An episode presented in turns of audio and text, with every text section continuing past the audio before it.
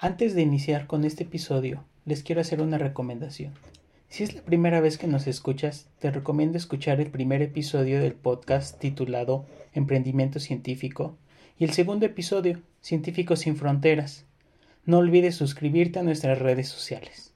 A nombre del equipo de Ciencia Más Café, les queremos agradecer a cada uno de ustedes el apoyo recibido. Comenzamos. Hola, buenos días, buenas tardes, buenas noches. Bienvenidos a este especial de Día de Muertos. El día de hoy tenemos a un invitado que nos va a hablar del perro en México y su relación con la muerte. Además, les tenemos un bonus donde el licenciado Raimundo nos va a hablar de los nahuales. Sin duda, un tema muy interesante, alusivo a la tradición que tenemos los mexicanos de celebrar a nuestros fieles difuntos y es muy importante mantener esas tradiciones, ya que estamos generando un vínculo entre el pasado y nuestro presente. Eh, efectivamente es un tema muy importante y, en este caso le vamos a dar por favor la bienvenida al licenciado Raimundo Flores.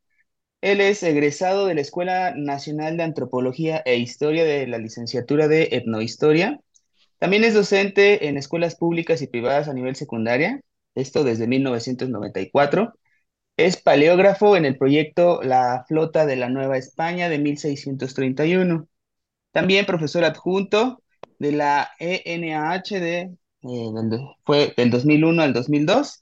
También es miembro fundador del Consejo eh, de la Crónica de Milpa Alta, colaborador de, eh, de la revista Nosotros desde diciembre del 2004, también custodio voluntario del patrimonio cultural de la comunidad de Villa de Milpa Alta, creador del blog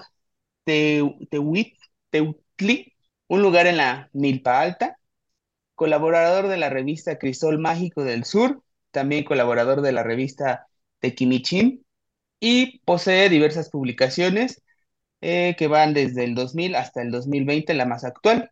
Eh, podemos comenzar. Eh, muchas gracias por, por estar con nosotros, licenciado, y bienvenida. Pues antes que nada, muchas gracias por la invitación para hablar sobre el perro, o mejor dicho, los perros mexicanos.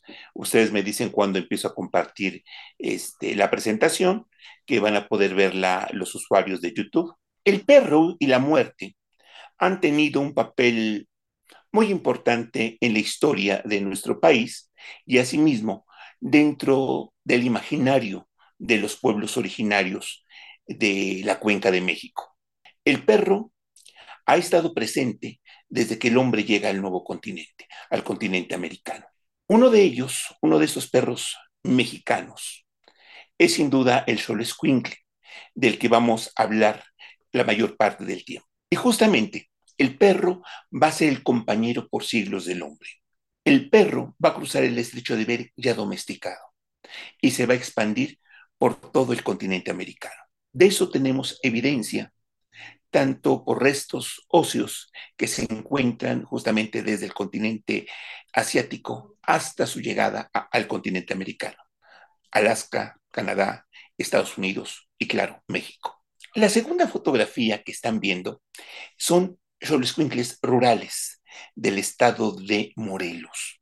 Son bastante eh, característicos en cuanto a su pelaje, en cuanto a su conformación sí están relacionados con los xolescuincles que podemos ver en, las exposiciones.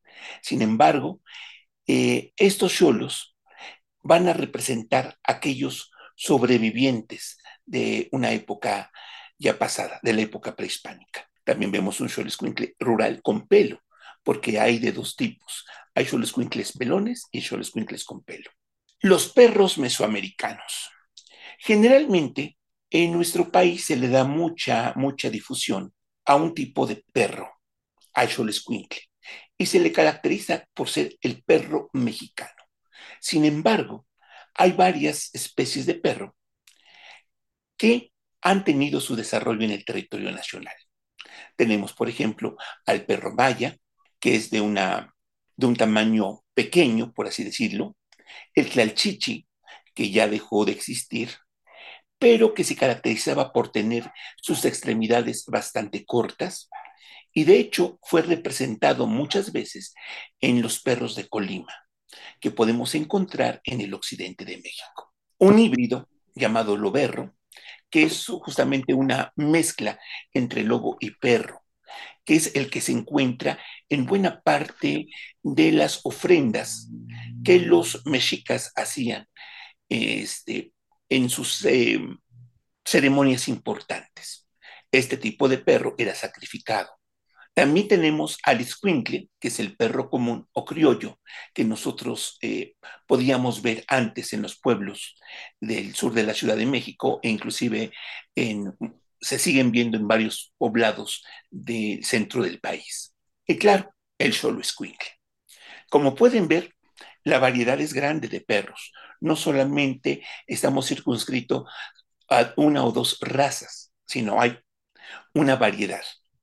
Una variedad que enriquece, eh, por así decirlo, eh, la cultura biológica de nuestro país. Aquí están las ilustraciones en donde podemos ver justamente eh, el perro maya, el tlalchichi, el oberro, este, el perro común o escuincle, y el solo escuincle en esta pequeña imagen. Estos son los perros mesoamericanos. Estos son los perros que se desarrollaron en lo que sería eh, el área cultural llamado Mesoamérica, que va aproximadamente de la mitad de México hasta llegar a Centroamérica. El origen de uno de estos perros, en particular del solo escuincle, es la cuenca del río Balsas. Es justamente la zona sombreada, esa es la cuenca, y ahí es donde se da una mutación genética de un perro común. Y esa mutación hace que el perro, en lugar de desarrollar de manera adecuada el pelaje, no lo pueda desarrollar. Y asimismo también eh, la dentadura.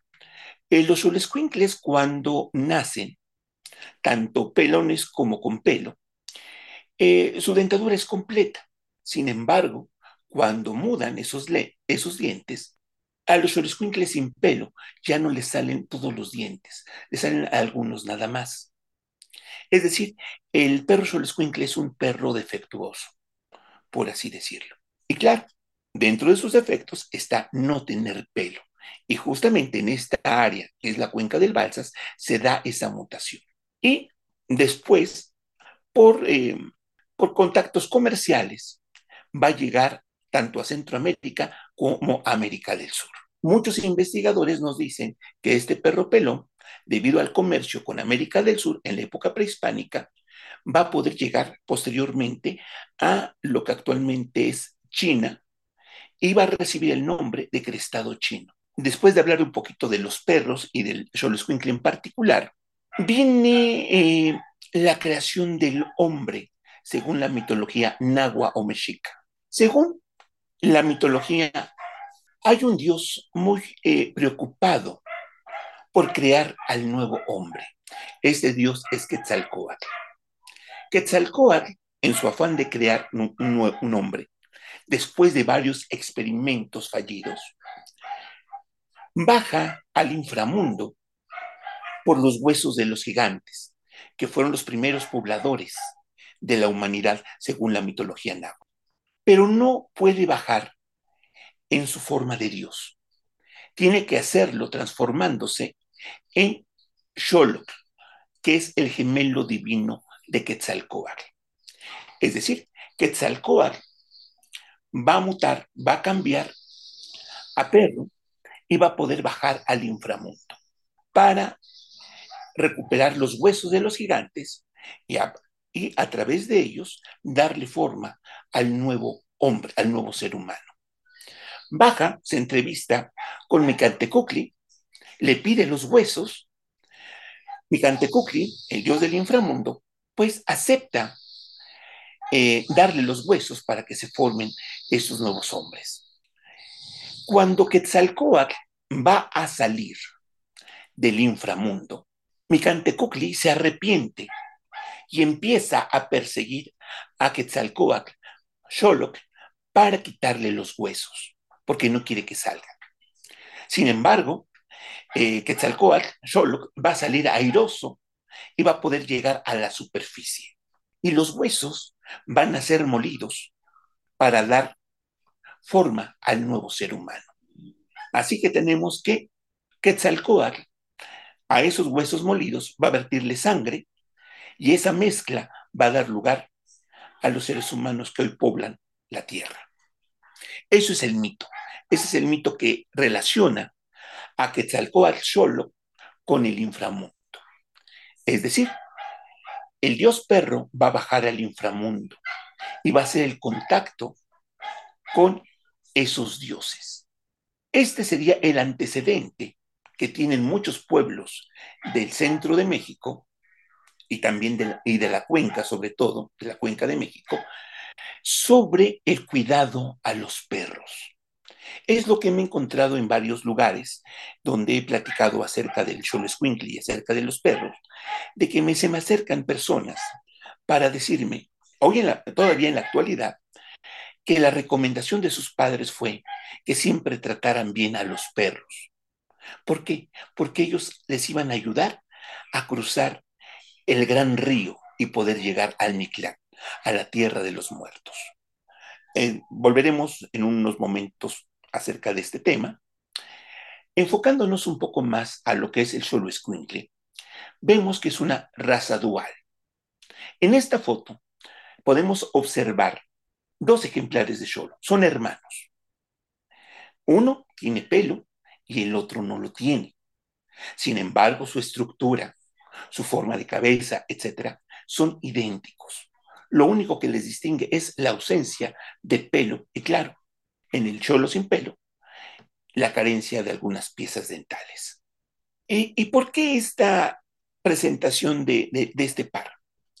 Por mucho tiempo, eh, al perro escuincle con pelo se le ha sacrificado porque no tiene un valor económico. Y son muchas las historias de criadores que por décadas sacrificaron al cholo con pelo con la finalidad de llegar a una pureza racial. Ellos pensaban que si cruzaban varias veces a los cholos pelones, iba a llegar un momento en que ese par únicamente iban a dar perros sin pelo. Sin embargo, esto no es así.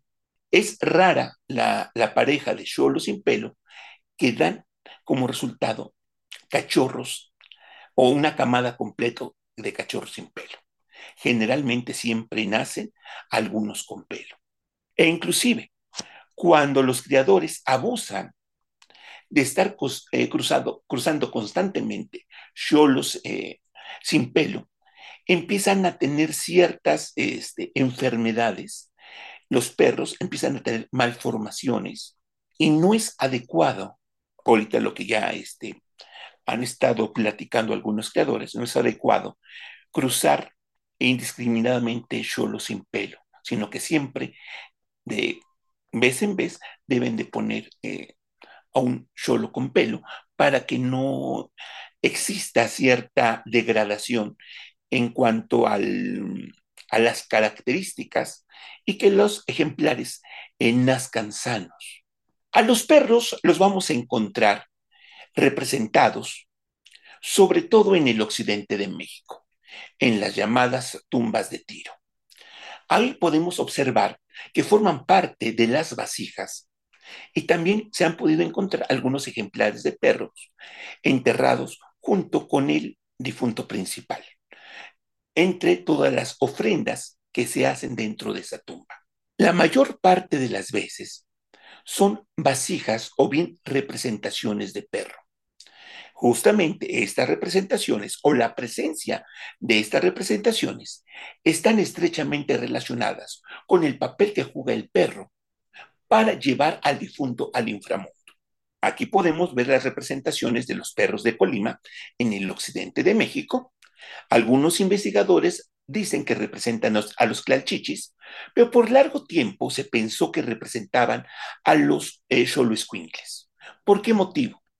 En la segunda imagen podemos ver a unos perros de Colima que están bailando, de hecho les llaman los perritos bailarines de manera popular a esta pieza arqueológica.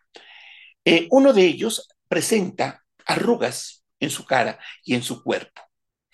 Es muy probable que represente a un perro sin pelo, en tanto que el otro representa a un perro con pelo. Aquí hay otra representación, justamente es una vasija que perteneció a Diego Rivera. Diego Rivera fue uno de los este, muralistas más importantes de México que coleccionó muchas piezas eh, de origen prehispánico, pero sobre todo piezas que representaban perros. En el Museo Dolores Olmedo, en la actualidad, se cuenta con una gran colección de estos perros. Cualquier curioso puede asistir a este museo para ver las piezas que tuvo Diego Rivera y claro, que fue incrementando también este, la dueña de este museo, Dolores Olmedo. ¿En dónde hallamos o de dónde tenemos información sobre el Xolo Escuincle? Principalmente de una fuente. En el siglo XVI, Fray Bernardino de Sagún hace una investigación con los eh, ancianos sobrevivientes a la conquista. De ellos recaba un sinnúmero de datos relativos a la historia, a la vida cotidiana, pero también un capítulo aparte lo forman los perros, sobre todo el solo escuincle. Muy probablemente este franciscano va a poner mayor atención a este perro por esa característica tan especial, por ser un perro desnudo. Este es Fray Bernardino. ¿Y Fray Bernardino qué escribe? Aquí ya hay datos que nos hablan acerca de la creencia que tenían los antiguos mexicanos, acerca de la importancia del perro para con lo que sería este, su relación con el inframundo. Dice así, hacían al difunto llevar consigo un perrito de pelo bermejo y al pescuezo de él un hilo flojo de algodón. Decían que los difuntos nadaban encima del perrillo cuando pasaban el río del infierno, que se nombra Chiconahuapan. Es decir, los antiguos mexicanos tenían la creencia de que cuando morían y llegaban a este río, del otro lado iban a estar los perritos esperándolos. Y si uno se había portado bien con ellos, el perrito iba a lanzarse al agua y decirle al difunto que se subiera encima de él y así ayudarlo a pasar este río. Es una fuente del siglo XVI. Aquí está una representación de, esa, de ese cruce al río por parte de los difuntos y ahí podemos observar los perritos que están en las orillas para ayudar al difunto a pasar. Dicen que el difunto que llegaba a la ribera del río, arriba dicho, luego miraba el perrito y conoce a su amo, luego se echa nadando al río, hacia la otra parte donde está y le pasa cuestas. Por esta causa, los naturales solían tener a los perritos para este efecto, y se decía que los perros de pelo blanco y negro no podían nadar y pasar el río, porque Dice que decía el perro de pelo blanco, yo me lavé. Y el perro negro decía que está manchado de color prieto y por eso no puedo pasaros. Solamente el perro de color bermejo podía bien pasar a cuestas a los difuntos. Entre los criadores e investigadores del Chulo Escuincle, eh, unos años atrás, hubo una discusión acerca de cuáles eran los perros bermejos, a qué se referían. Bermejo da la idea de algo color rojo. Sin embargo, después de discutir y observar sobre todo a los cholos rurales, así como a los squinkles o perros criollos, se llegó a la conclusión de que Fray Bernardino de Sagún hablaba de perros color bermejo y así identificaba a aquellos perros de color amarillo, pero un color amarillo eh, que con los rayos del sol se torna rojizo. Esos serían los perros bermejos.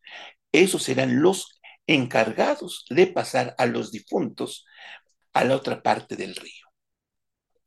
El anterior testimonio es del siglo XVI, que se encuentra en la historia general de las cosas de la Nueva España, de Fray Bernardino de Sagún.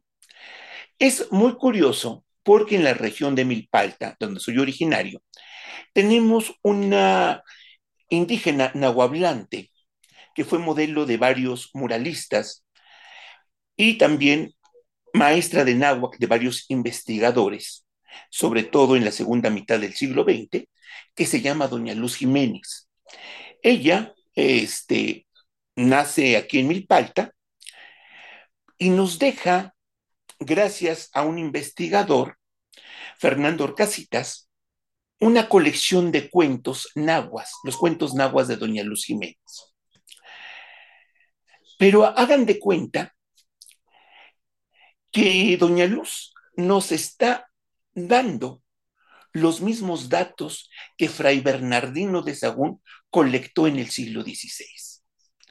Esto nos está hablando de un continuo, es decir, esta creencia que encontró el fraile franciscano en el siglo XVI, Fernando Orcasitas y Doña Luz Jiménez nos los vuelven a recordar en la primera mitad del siglo XX. Y dice así Doña Luz Jiménez, cuentan que cuando alguien muere, nos pasan los perritos por donde vamos. Dice que pasamos un río. Los perritos, si los quisimos aquí en la tierra, nos pasarán, y si no los quisimos, nos tratarán mal. Si es negro el perro, si es perro blanco, se hace mucho del rogar para hacernos pasar. Si es negro el perro o amarillo, nos va a encontrar. Y dícese, y dice, siéntese sobre mí, lo haré pasar este río ancho. Hay algunos detalles que difieren de lo que encontró el fraile franciscano en el siglo XVI, pero en esencia es la misma idea. Y esto me lo han repetido no hace mucho tiempo habitantes de Xochimilco, habitantes de Tlalpan y habitantes de Iztacalco esta misma idea. E inclusive mis alumnos, que son jovencitos, son adolescentes, también algunos de ellos, su familia, les ha dicho esto, que deben tratar bien a los perritos porque ellos los van a ayudar a pasar el río cuando mueran. Esta es Doña Luz Jiménez, cuando era joven, y la del ángulo superior es Doña Luz Jiménez cuando le tomaron esa foto y a los pocos años eh, fue atropellada, fallece Doña Luz Jiménez. Aparte de esta fuente, hay otra, la historia natural de la Nueva España de Francisco Hernández. Él también hace una investigación acerca de los perros e ilustra el solo escuincle, que justamente es el que está en la parte de arriba. Eh, sin embargo, este, no, él no llega a la Nueva España y únicamente escribe de oídas su información. Así que también él se imagina un perro giboso, o sea, con una gran joroba, como habitante de, la Nueva España, cosa que no, no es eh, verdadera. Y llegamos así a Diego Rivera y Frida Kahlo. Ellos van a jugar un papel muy importante en la visibilización de este perro mexicano llamado Cholo Fueron quizá los primeros en tener e intentar criar al perro Cholo Escuincle. Así tenemos una gran variedad de fotos, sobre todo de la Casa Azul, donde está Frida Kahlo y Diego Rivera, con algunos ejemplares del Cholo Escuincle, provenientes principalmente del estado de Guerrero.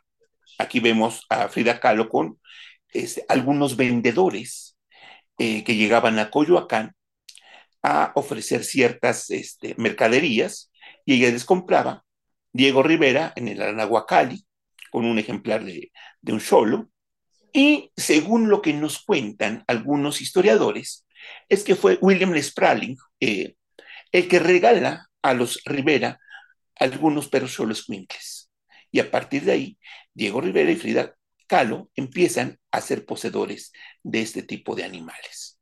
Y así, conforme va pasando el tiempo, hay personas que se interesan por el solo escuincle, por criarlo, por darle eh, ciertas características deseables.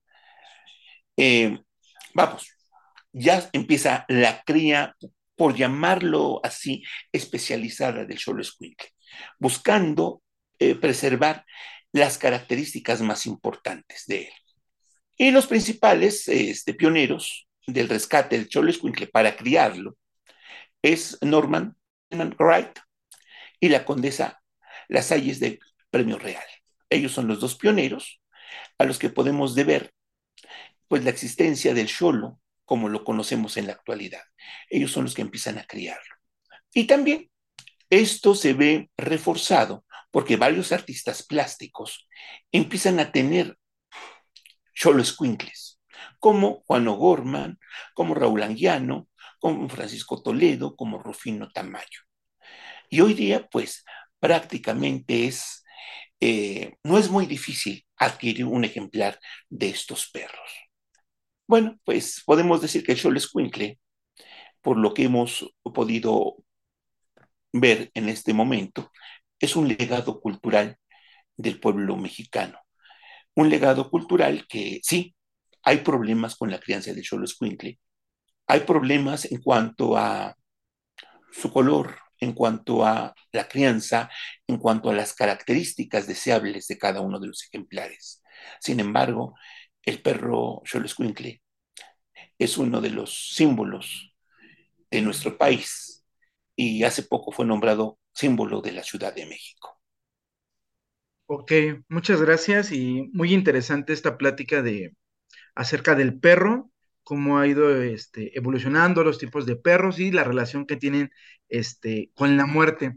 Y justamente algo que, mencionó es parte de la Vox Populi, de lo muy común, porque bueno, valga, mi, abuelita pues también es de Milpalta, yo creo que por esa parte también este, es lo que la, la cultura que tenemos, vaya. Y pues mi abuelito también, que es nativo de Iztapalapa, recuerdo que ambos cuando era, era pequeño siempre nos decían, deben de cuidar y tratar bien a los perritos porque cuando se mueran es el que los va a llevar y justamente es el que los va a cruzar por ese río que existe que, que menciona la, eh, valga la, la Vox Populi, las, las leyendas, historias, toda esta narrativa que es este, nativa de los mexicanos y acerca de la muerte, que vamos a atravesar por un río y si no recuerdo, de acuerdo a la religión, mencionan que son siete escenarios por los que cruzamos y uno de estos es el río que nos ayudan los perritos. Entonces, este, es muy interesante nuevamente escuchar esta parte. No sabía de dónde venía todo esto, yo nada más lo aprendí porque me lo dijeron mis abuelos, pero pues ahorita ya este, me queda, conozco de dónde viene, vaya. Entonces... No, y fíjate que hay más cosas. Por ejemplo, cuando una persona fallece, ya sabes, eh, en los pueblos originarios, dentro de la caja se le pone su itacate al difunto. O sea, comida para el camino, agua, eh, se le pone una manta, se le ponen guaraches, pero también, eh, y eso lo, vi en una grabación de una antropóloga que vino a mi palta, aquí a Santana Clacotenco, a, este, a, a entrevistar a una rezandera. Y ella le ponía al difunto, aparte de la comida eh, del itacate para el difunto, ponía unas tortillitas pequeñas especiales que el difunto le tenía que dar al perrito cuando lo encontrara. O sea, ah. este, sí, eh, hay, varios datos que, eh, que todavía nos dan, pues, estas notas de la pervivencia de algo que venimos arrastrando desde siglos atrás, desde el siglo XVI por lo menos, o más allá, mejor dicho. Sí, claro. Y, justamente, por ejemplo, ahorita de, la, de los datos que mencionaba, eh, vemos de la época colonial y luego ya del siglo XX. Sin embargo, por ejemplo, la, parte histórica que mencionó al inicio, donde dice que el perro ya cruzó hacia Mesoamérica domesticado, eh, hay hallazgos también, ¿no? En, las, en las culturas prehispánicas, por ejemplo. Eh, una nota que estuvo eh, trabajando mucho el INAE, que es el Instituto Nacional de Antropología e Historia, era acerca de los loberros, que en, sus excavaciones o hallazgos de, de osamentas, vaya, eh, encontraban restos, porque ellos, eh, al parecer, las culturas prehispánicas, sobre todo los teotihuacanos, enterraban con el difunto a un perrito. Lo que yo no sé si era, pues dejaban al perrito ahí o también le daban ya lo enterraban muerto o algo así, pero los hallazgos indican que enterraban al difunto con un perrito. Y este, y sobre todo eran los loberros, porque científicamente pues comparten 99.8% de, de en su genoma, era lo que permitía esa cruza, de tener la, esencia salvaje del, del lobo con un animal domesticable. Entonces esa parte también es muy interesante. Y, de hecho ya hay una raza y se está criando ya este loberro ya, pero con otro nombre. Ya se está criando. La Federación Canófila Mexicana ya eh, dio su aval a varios criadores para que lo reproduzcan. O sea, sí está, y, y sí hay algunos creadores de loberros. Eh, eh, según las fuentes o los investigadores, eh, sobre todo Raúl Valadez nos decía que este, que, este híbrido, pues aprovechaban los mexicas porque se han encontrado en el Templo Mayor osamentas de loberros, este, esperaban la, eh, la época de calor de la perra para llevarla a un lugar cercano donde hubiera eh, lobos, para que los lobos la cruzaran. Eso es lo que hacían para poder tener cachorros de este tipo. Híjole, bueno, son datos muy interesantes y sobre todo la asociación que tiene eh, este animal que lo conocemos como el mejor amigo del hombre, sobre todo la asociación con, con la fecha, ¿no? Y el, el escenario que estamos viendo en cuanto a, a la muerte, que es un acto re- este, tradicional eh, y religioso también vaya en nuestra cultura mexicana, por lo en estas fechas que estamos este, viviendo en, en ese momento. Tengo Yo, nada más una pregunta que tiene que ver mucho con estas fechas, ya que se sabe, o bueno, es lo que, lo que se ha compartido de generación en generación, que los días 27 de octubre se le tiene que poner un altar, en este caso a los animales de compañía, incluyendo pues perros, gatos, etcétera. Bueno, eso ya es bastante, mm, perdón, esto ya es sí, bastante actual, no es este, ok, ninguna bueno, fuente de la época prehispa- de de la época colonial nos habla de esto, no, es algo que yo he visto de, ¿qué será? De unos 15 años para acá, que ya hay gente preocupada por sus mascotas, eh, por la misma evolución de la sociedad, en donde ya inclusive hay personas que les llaman perrijos, este, están eh, derivando esta, esta tradición de Día de Muertos hacia las mascotas. Eso quiere decir que es una tradición viva que se está reformulando. En lugar de, este, de disminuir, pues se va incrementando en cuanto a tradición y vamos, es algo natural que sucede en, las culturas, en cualquier cultura. sí, claro, porque como que hay cierta incongruencia en esto, ¿no? Porque si el perro es aquel que te ayuda a cruzar, entonces no tiene sentido decir que le pongas un altar porque va a regresar, cuando él, eh, pues prácticamente te está esperando para poder cruzar. Y claro, y su relación con la divinidad, en este caso con Quetzalcóatl, con un Quetzalcóatl nocturno, con un Quetzalcóatl que puede bajar al inframundo eh, por medio de su gemelo divino, que es Xolotl, el dios perro. existe esa tradición de enterrar a las personas eh, con sus animales, o con- bueno, con un perro, ¿no? Eh, en algunas partes de, ya sea de Milpalta o de, de, de la- de- México, o ya totalmente está eliminada esta tradición.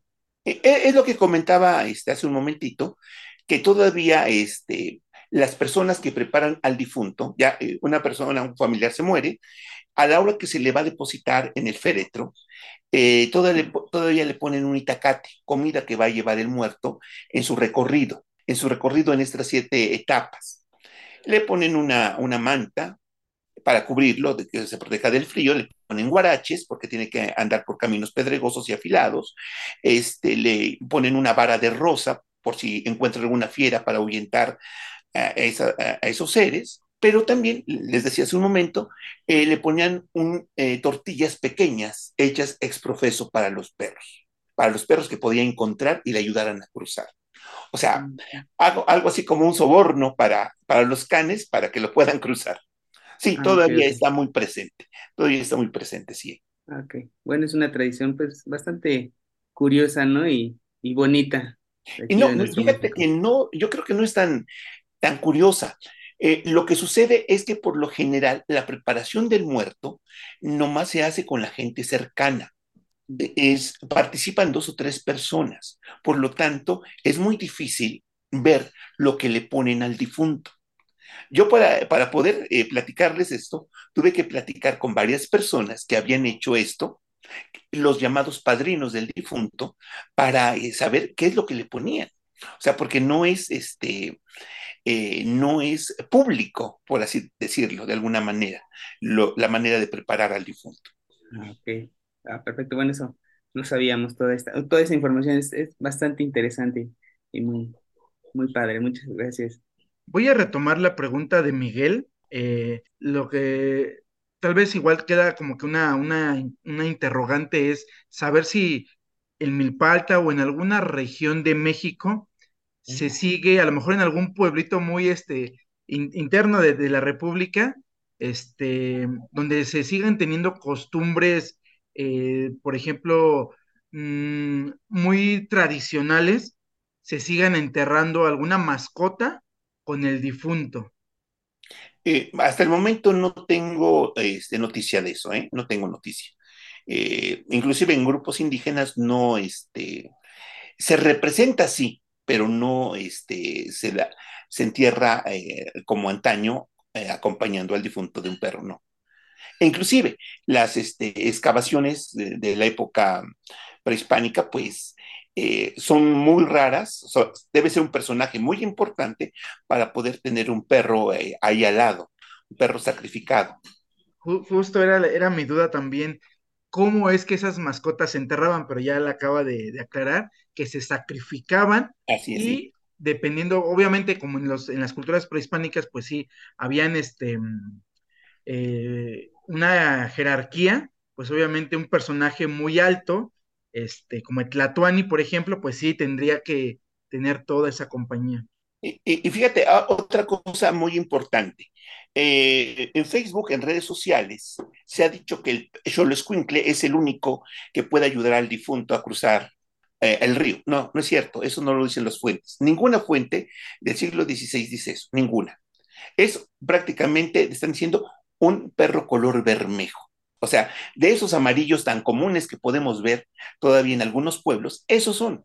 Y sí, eh, bueno, por ejemplo, ahorita que desglosó los tipos o las razas de perros, particularmente yo nada más sabía que el perro mexicano nativo era el Xoloescuintle. Eh, desde mi punto de vista nada más tenía esa información. Ahorita acabo de ver que al menos hay cinco tipos de razas distintas.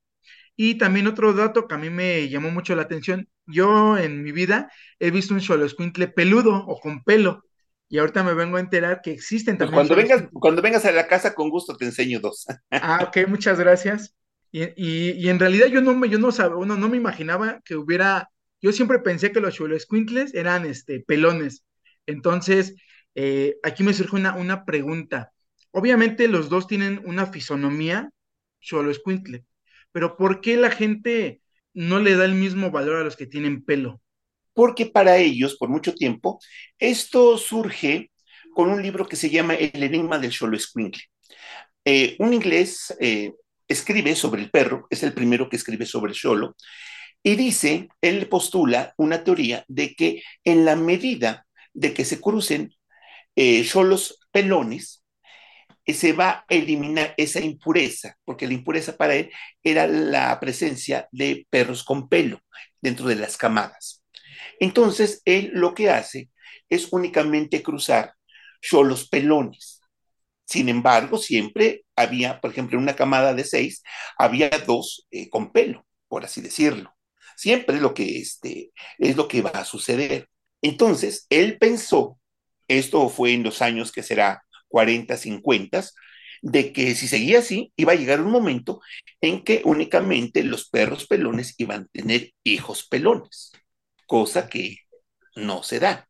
Sí, que algunos criadores dicen que sí, pero este, ahí yo pienso que tendríamos que investigar a estos criadores, porque yo, en lo personal, creo que están sacrificando a los cachorros que nacen con pelo.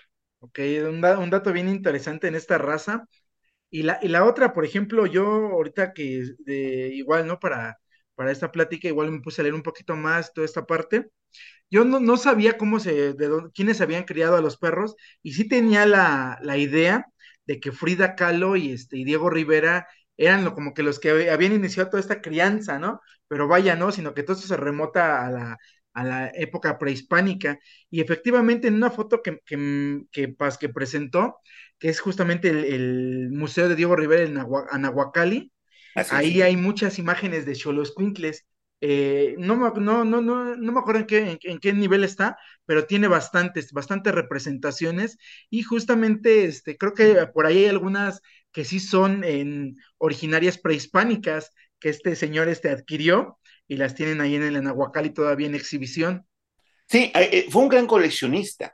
Y, y lo que sucede que eh, Diego Rivera, a la hora de ser la cabeza más visible del muralismo mexicano, le va a dar mucha visibilidad a, entre todas las culturas, entre todos los animales de este, del México prehispánico, en especial al Xolescuincle. El Xolescuincle va a estar presente en muchos de sus murales, sobre todo en los murales que están en el Palacio Nacional, en donde representa todas las culturas del centro de México, siempre va a haber un perro pelón ahí. Y también en, en, en otros, en otros lugares este, que pintó eh, este señor. Nuevamente le agradecemos por esta plática de, del perro mexicano y su relación que tiene con la muerte. Pues bueno, entonces vamos a continuar con nuestra plática y a continuación vamos a, nos van a, a el licenciado Raimundo Flores, nos va a platicar acerca de los nahuales. Eh, bueno, los nahuales son toda una tradición por esta zona de, del sur de la Ciudad de México.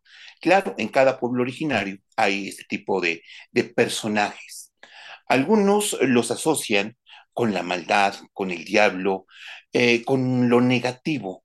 Sin embargo, una interpretación que surge a partir de la cultura de los pueblos originarios se les da el nombre de sabios o se les considera personas con mucho conocimiento o conocimiento de herbolaria, con conocimiento eh, de la historia regional, con conocimiento de varias cosas este, importantes para su comunidad o para el desarrollo de la comunidad.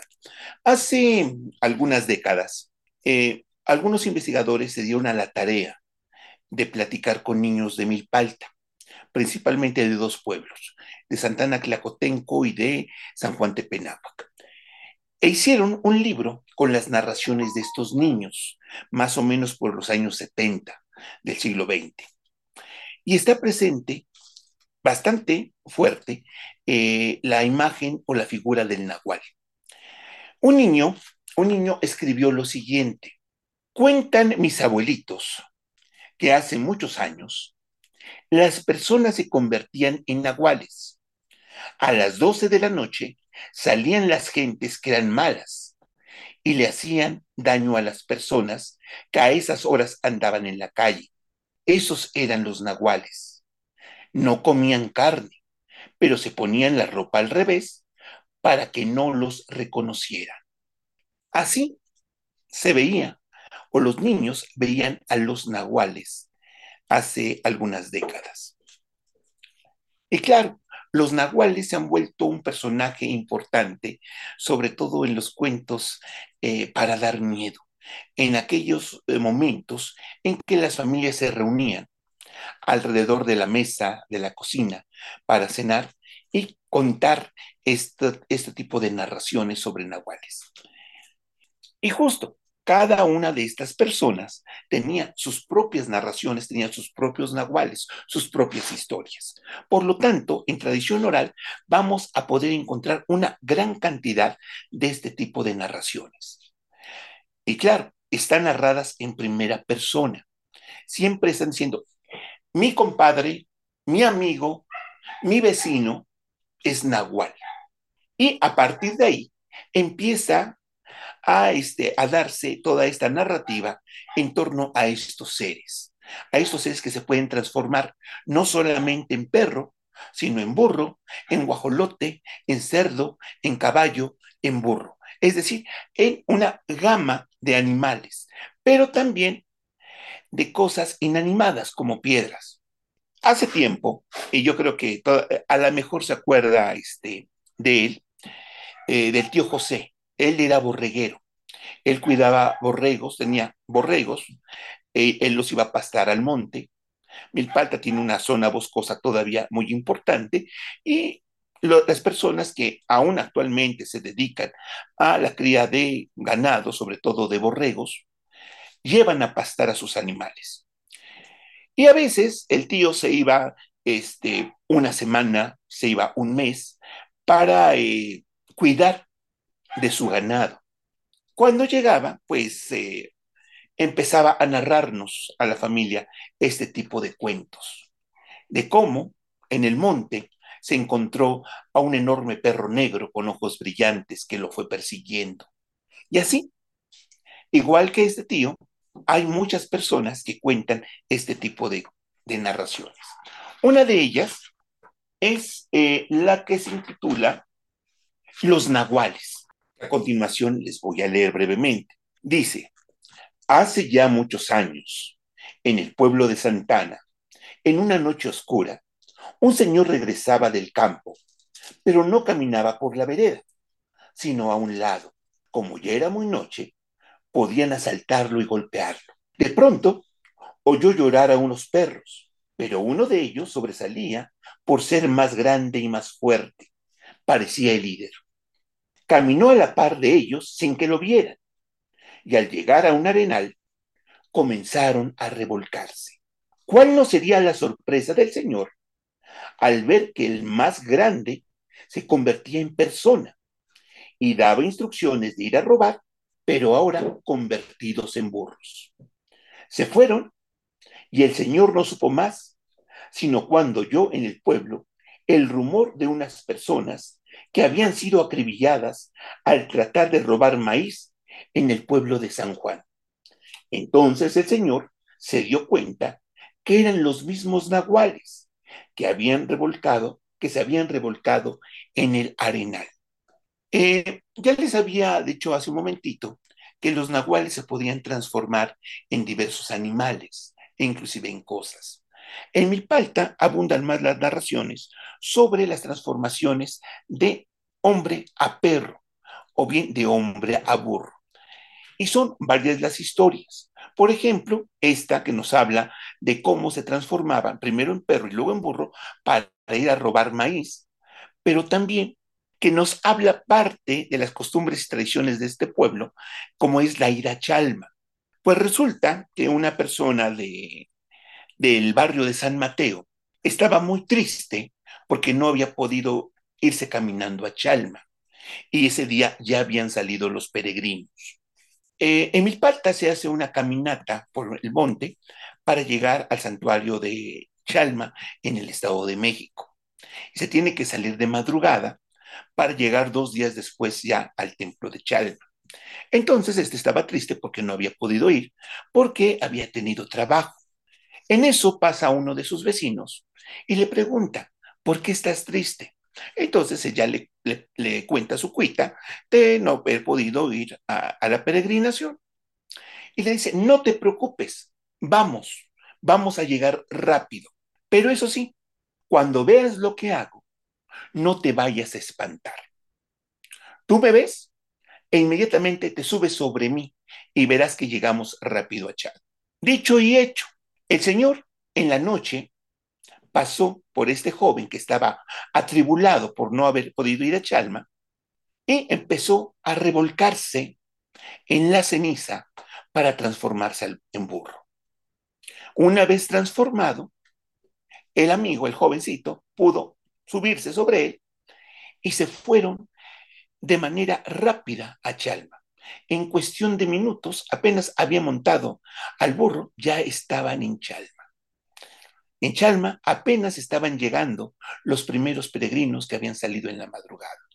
Unos vecinos le preguntaban, ¿cómo lo hiciste? ¿Cómo es que llegaste antes que nosotros? Él les contestaba, es que me vine por otro camino. Y así como esta, esta narración, ya después de que llega a Chalma, compra lo que se tiene que comprar, lo que es tradicional, como es el pan, como son las palanquetas, las limas eh, y demás fruta, y nuevamente regresan a Chalma. Digo, regresan de Chalma a Milpalta. Y les, les digo, este tipo de narraciones, este tipo de cuentos, iban acompañados, este, obviamente con breves sobresaltos, porque no solamente se contaba de nahuales, también se contaba de brujas, que chupaban la sangre a los niños y se hablaba de otros seres, se hablaba en sí, eh, eh, por usar las palabras de los, de los abuelos, de los, este, del maligno, por así llamarlo. Este tema de los nahuales también es un tema muy tradicional y de la cultura propiamente hablando mexicana, que también, vaya, eh, se asocia con un poco con la tradición eh, sobre todo como por la, esa forma de histórica de generar un poco de temor, porque em, no lo sé, ¿verdad? Pero yo me he percatado que en estas fechas de Día de Muertos hay gente que le da miedo, más allá de que lo sientan como una etapa eh, o un periodo muy bonito que recibimos a nuestros difuntos, a nuestros seres queridos. También he conocido a, a gente que le da miedo, ¿no? O sea, porque eh, a lo mejor no se les ha explicado bien la, la razón o, o se les ha explicado con historias de terror, vaya, como esta de los nahuales, y les genera mucho miedo porque piensan que van a ver a los difuntos, van a estar junto a ellos, o, o les van a jalar los pies, como luego dicen. Entonces, también va, va, de, va de la mano. Eh, y esto que mencionas es, es bien, bien interesante también porque no, yo, yo he escuchado historias de nahuales y no solamente en esta área de Ciudad de México o, con, o, cercano del Valle de México, sino por ejemplo en Oaxaca también, que dos esposos de mis tías son de Oaxaca también, este, allá también este, cuentan que hay brujas, nahuales, y comúnmente siempre representan ese cambio o esa transformación de persona a perro, ¿no? Y, y siempre es esa característica, a un perro grande negro. Es como que lo más común, pero también a burros, a, cerdos, a guajolotes, ¿no? O, los, o las brujas que se transforman en unas aves muy grandes y sin patas, ¿no? Entonces, son historias muy, muy, muy interesantes, pero también, por ejemplo, en Michoacán, en Michoacán también se da esa parte de, de los nahuales. Eh, nada más como, como eh, comentario, ¿no? Les voy a platicar que te- tengo un tío que es esposo de la hermana de mi abuelito y una vez fuimos con él a Michoacán. Entonces, de donde está la casa había un llano enorme, un llano que parecía, más bien era un bosque, y en una brecha había pasado un río, pero estaba subterráneo. Eh, yo no, yo no, no, no vi, sino que estábamos jugando fútbol y se nos fue el balón a ese desnivel, ¿no? Que pasaba por donde estaba el río. Y pues como éramos niños en aquellos tiempos, bajamos por el balón todos y de momento estaba pues oscuro y apenas daba un poco la luz. Lo que sí oí fueron como unos tipos de gruñidos, ladridos, pero no eran como de un perro normal a los que estamos acostumbrados, sino más gruesos, como más fuertes en realidad. Cuando un niño de los que de ahí que vivía en esa ranchería empezó a gritar que era un nahual y pues todo, a todo el mundo a correr. Yo en realidad no lo vi, pero quienes dicen que lo vieron, pues dicen que era un perro gigante, negro. Eh, y pues bueno, uno, un niño, pues se contagia de lo que dice el otro, y pues todo el mundo llegamos corriendo a decir. Y ya una persona ya grande, de los abuelitos de ahí, de esa ranchería, nos dijo, chamacos, ¿cómo se les ocurre irse a meter solos a esa parte? Porque sí, y ya decía, ¿no? Es que un vecino de aquella casa que se ve a lo lejos, es que sí es nahual y se roba a los niños, ¿no? Por eso no deben de ir. Y bueno, no sé si sea realidad o no, yo lo que sabía es que se robaban los animales, que luego si eran vecinos, que se conocían incluso, y que luego si les pegaban o les hacían algo, al rato o al otro día ya veían al vecino con la, con el pie, con el brazo, con la cabeza descalabrados de que ya le habían dado el palazo y ya sabían, ah, es que es esa persona la que se convirtió, ¿no? Que se quería llevar a los animales porque ya estaba descalabrado o lastimado. Y de hecho, esas narraciones eran con las que se entretenían a, a la familia, eh, sobre todo en las cenas o cuando se iba a la luz. Y fíjate que el tío José era muy dado a que cuando se iba a la luz y venía a tomar su café, a contar ese tipo de historias. Sí, muy dado. A lo mejor tú no te acuerdas de él, pero así, así pasaba. No, no, la verdad no, no, no me acuerdo muy, muy bien, Mira, sí, le- eh. Eh, ¿qué te parece si para ir más o menos finalizando esto, hay una narración también hecha por unos niños sobre las bolas de fuego y las brujas? Porque es también otra narración que generalmente, bueno, tiene una explicación científica a las bolas de fuego. Eh, sin embargo, la interpretación que dan los habitantes de los pueblos originarios es justamente que están, son las brujas, que las brujas están volando. Sobre todo se dan este, arriba de los panteones o bien en zonas donde hay este, eh, ciertas este, actividades químicas, ¿no? Se llama la bola de fuego. Cuentan que había una señora que tenía a su esposo que era leñador. Hay que recordar que en esta zona de Milpalta se explotaba el bosque y había leñadores. Y la señora nunca comía con él. Siempre le ponía pretexto para comer.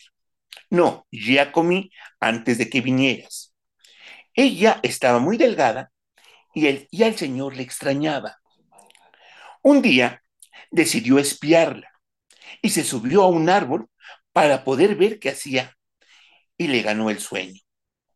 Así lo hizo por varias ocasiones, hasta que una noche vio que en su casa había lumbre y salía una bola de fuego y salía una bola de fuego volando. Entonces el señor se bajó y entró en su casa para ver qué sucedía. Y encontró en la cama los pies de su mujer. Entonces volvió a salir y esperó a que entrara de vuelta la bola de fuego. Bajó del árbol y vio que su esposa vomitaba sangre y la comía con las tortillas que hacía. Entonces el señor se dio cuenta que su esposa era bruja. A la siguiente ocasión que se escondió en el árbol y vio que salía la bola de fuego, se bajó y entró en la casa, se acercó a la cama y echó los pies de su esposa a la lumbre.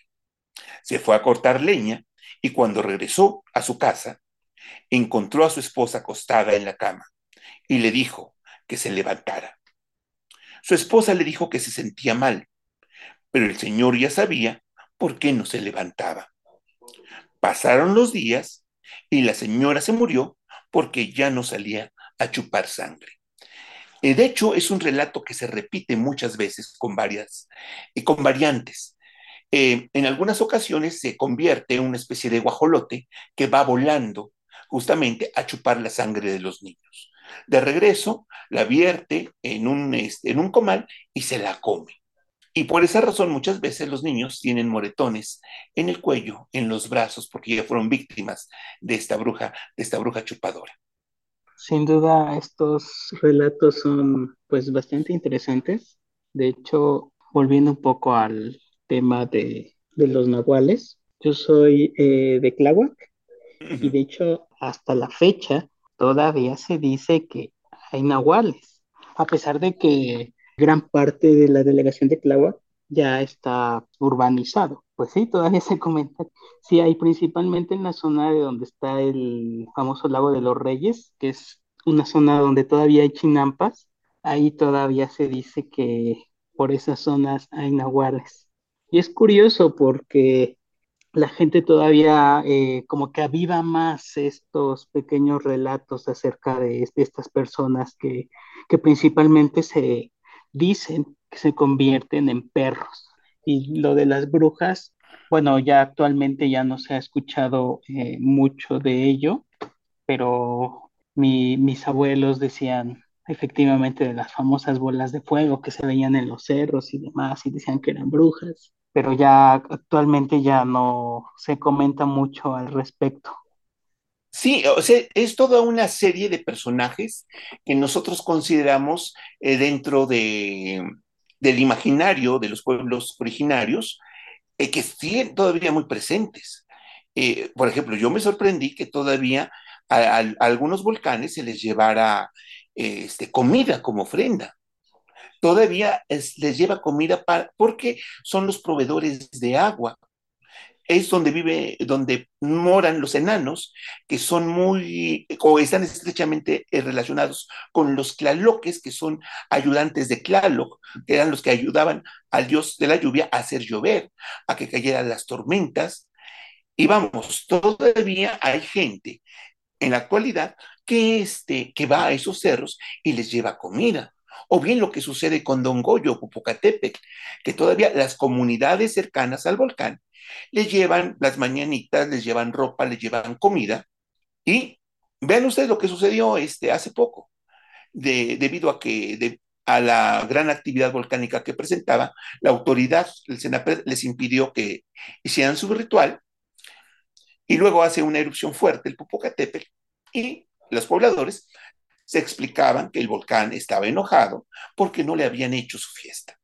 O sea, todavía este, alrededor de la ciudad, eh, los cerros, los montes están habitados por seres fantásticos que siguen siendo la delicia de los niños y de los jóvenes y aún de los adultos de estos pueblos y de estos lugares creo que es, una, es gran parte de la riqueza cultural que todavía tenemos en la Ciudad de México y que esperemos que sigamos teniendo y que las personas sigan este, platicando acerca de estos seres, porque alimentan la imaginación de los niños. Sí, claro, es algo fantástico que también este, eh, a la vez es real o asociamos, como decía, tiene una explicación científica todo esto. Entonces, eh, no, no, no, va de la mano lo, lo, lo, eh, imaginario, por ejemplo, con esta parte de, de una evidencia científica. Y sobre todo, pues siempre también le podemos dar interpretación cada uno de nosotros a todos este tipo de eventos, porque hay diferentes lugares donde se les catalogan como las bolas de fuego, incluso en la actualidad en los libros de texto, por ahí hay una, una, una lección de las bolas de fuego, que al final del día es una, es una tradición que tenemos en México, es parte de nuestra cultura toda esta, toda esta, esta narrativa. Entonces, no sé si mis compañeros tengan alguna otra pregunta, algún otro comentario. Un comentario. ¿sí? Eh, eh, mira, los libros de texto eh, que se están repartiendo en este ciclo escolar, sobre todo el de eh, lenguajes, múltiples lenguajes, es una colección de lecturas bastante agradables que rescataron cosas de diferentes comunidades indígenas con la finalidad de visibilizar esta forma de pensar. Eh, vamos, para que el resto de los mexicanos nos enteremos que existen y que hay personas que piensan diferente a nosotros. Y, claro, eh, fomentar el respeto hacia, este, hacia el otro, hacia la persona que piensa diferente de el resto de, las, de, de la población. Porque hay que recordar también que estos este, ya son, eh, por así decirlo, eh, son minorías los que ya, los que aún hablan una lengua indígena, los que tienen este tipo de costumbres y tradiciones. La urbanización no está comiendo a los pueblos originarios y está modificando paulatinamente su cultura. Entonces, creo que había, era el momento de visibilizarlos para que la mayor parte de los mexicanos nos demos cuenta que tienen un lugar dentro de nuestra nación. sí, exacto, sí, es este, fomentar el respeto a los puntos de vista de cada uno y sí, sobre todo, eh, yo he visto, ¿no? Por ejemplo, hay niños que conocen las cosas, pero hay niños que desconocen totalmente que existe más, más sociedad, que existimos más mexicanos. Entonces sí fue un, un buen acercamiento. como pequeño comentario, pues agradecerle a, a Raimundo por habernos compartido parte de, del conocimiento que tiene, sobre todo para seguir enr- enriqueciendo esta parte cultural. Si bien alguno de nosotros ya lo, lo conocía también por, por parte de nuestros, nuestros abuelos, pues no está de más conocer un poquito más allá de esto. No, y fíjate que la zona chinampera, tanto de Xochimilco como de Tláhuac, tiene también sus seres, tiene sus sirenas, por ejemplo, que nos están hablando de una defensa eh, de la naturaleza y de cómo a partir de la urbanización, estas sirenas, tanto de Tláhuac como de Xochimilco, huyen de esta zona muy poblada y se van a otros lugares más apartados donde eh, se desarrollan las historias de, de, estos seres fantásticos. Sí, eh, lo que es el monte, eh, la chinampa, están estrechamente relacionados, estrechamente relacionados. Eh, todo lo que es la cuenca de México, eh, pues en sí funcionaba, pero a la perfección, porque, eh, por ejemplo, en toda la zona sur, lo que es actualmente eh, Tlalpan, Milpalta, la zona cerril de Xochimilco, había toda una zona de, sistema de terrazas. Ese sistema de terrazas, nos dicen los arqueólogos, que estaba eh, a, su, a todo su potencial en, eh, en, en el periodo eh, posclásico. Es decir, sirvió para alimentar a la Ciudad de México Tenochtitlan. Claro, era un complemento a lo que se sembraba en la zona chinampera. Solamente así podemos explicar la existencia de una mega urbe como México Tenochtitlan. Porque las zonas aledañas, tanto la zona chinampera como la zona cerril, daban el maíz suficiente para poder alimentar a tal población. Y ahorita lo, lo, estamos sabiendo porque los arqueólogos ya han llegado a la zona del sur, han empezado a estudiar las terrazas, los decórbitos y, otros, este, y otras construcciones que son de origen prehispánico Por ejemplo, en algunas zonas siempre se había pensado, es que aquí no hay ruinas arqueológicas. Lo que pasa es que no habíamos visto lo que teníamos frente a nuestros ojos, que son el sistema de terrazas desde la época prehispánica. Y estamos estrechamente relacionados. El bosque con la madera, eh, la zona central con las tierras de labor y la zona chinampera, con todos los productos que se pueden sacar. Creo que eso eh, nos explica el por qué eh, los mexicas pudieron desarrollarse y tener el control sobre la zona que tuvieron. Sí, yo, yo también este, quería agradecer eh, pues su, su, su plática, porque pues bueno, yo también me acuerdo que cuando era niño y mi abuelita, bueno, de hecho estas pláticas me acuerdan mucho de mi abuelita, ¿no? Porque también me platicaba de las bolas de fuego y de las brujas y de hecho decía que, que una de las, eh, bueno, como remedio que manejaban las personas, que porque sabían que había brujas, eh, o bueno, en esa época, ¿no? Precisamente, decían que como se llevaban a, los niños este, y que les chupaban la mollera, decían que una cosa para que evitar que se llevaran a los niños era ponerle unas tijeras en forma de cruz abajo de su almohada para que precisamente pudieran evitar esa, esa cosa, ¿no? Y pues bueno, yo me acuerdo que cuando era niño yo ponía así, en esta época, eh, cuando me contaban, ¿no? Las, las historias, mi, mis, mis, mi, mi, abuelita y mis tíos, pues yo de, de, de, niño, pues ponía unas tijeras, ¿no? Abajo de mi almohada para que no me fuera a pasar nada. Sí. No, y se sigue repitiendo todavía en ciertos sectores de la población. Sigue lo mismo, sigue la misma creencia. Es, es bastante padre, pues, y, y que, que, se sigue todo, toda esta tradición, ¿no? Todas estas historias. Muchas gracias por, por compartirnos y, y revivir ¿no? las, las, historias. Pues, con... No, al contrario, muchas gracias por, por invitarme y estamos aquí muy contentos de estar con ustedes. Perfecto. Bueno, pues a nombre del equipo de Ciencia Más Café, agradecemos la participación del licenciado Raimundo Flores. Eh, ¿Algún medio de, contacto, de medio de comunicación, por si alguien quiere ponerse en, en contacto con usted?